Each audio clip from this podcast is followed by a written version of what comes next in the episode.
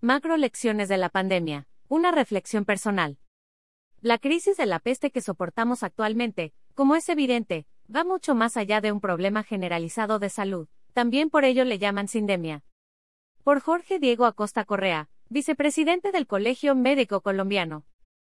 Comporta graves afectaciones a la economía de los pueblos y a las familias, impacta la cultura, la convivencia, las expectativas frente a la vida y al futuro, despierta la conciencia de fragilidad y del ser efímero de nuestra existencia como individuos y como humanidad, borra barreras étnicas y nacionales, todos somos lábiles frente al microorganismo, afecta la gobernanza de los pueblos, y nos obliga a nuevas formas de relacionarnos y de vivir.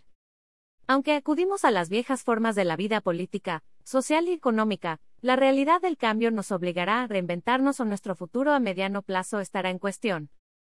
Atenderemos a la seducción tecnológica como remedio, pero no podemos olvidar que se trata de herramientas, que por maravillosas e inimaginables que sean, dependerán del uso que les sea dado por la inteligencia humana, a menos que el proceso de transhumanización acelerado nos lleve, por vía no evolutiva, a nuestra transformación en máquinas.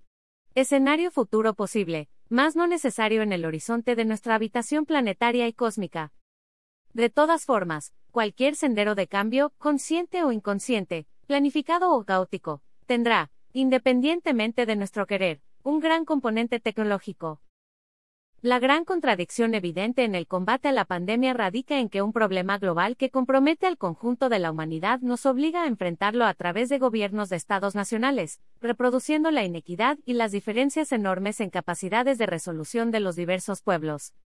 No es el humanismo, el pensamiento dominante y las fuerzas económicas en el poder, nacional y global, sumadas a los nacionalismos caducos, son las que con su ambición desmedida continúan siendo el factor conductor de mayor peso en las políticas mundiales. Planteamiento válido para todas las amenazas globales a la humanidad que hoy prevalecen, como el cambio climático, con la degradación ambiental progresiva relacionada, la guerra nuclear, la quiebra de la economía, el incremento en efecto dominó de las guerras convencionales, el derrumbe de las democracias, otras pestes tres más letales, la o las hambrunas de amplia cobertura, el crack tecnológico, el retorno al oscurantismo, la debacle del pensamiento científico, la superpoblación con la insostenibilidad de las ciudades derivada. Y un etcétera inimaginable.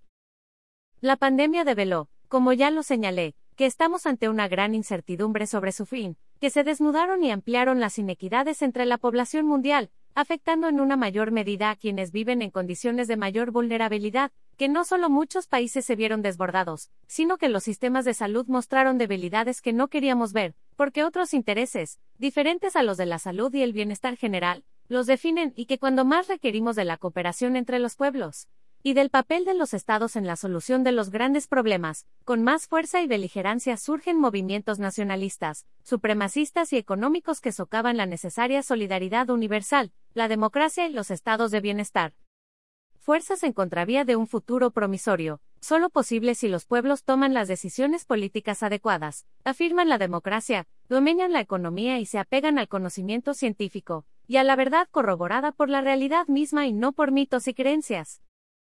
En esta coyuntura se evidencia la necesidad del papel determinante de las ciudadanías bien informadas, impregnadas de una cultura ética, responsables, solidarias, justas y ambientalmente conscientes en la conducción de sus naciones, mediante las herramientas de democracias fortalecidas y guiadas por una conciencia planetaria. Se requiere, entonces, para vencer a estas y a las otras tantas amenazas globales, buenos gobiernos, sólidos sistemas de salud, incluyendo especialmente la calidad de sus servidores, ciudadanías disciplinadas por convicción y el fortalecimiento de los lazos de cooperación multilaterales.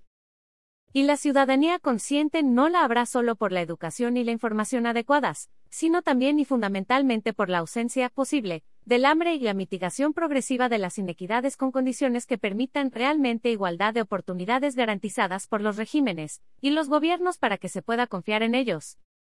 La política es la clave para redireccionar nuestro rumbo y construir una nueva realidad con asomos de esperanza.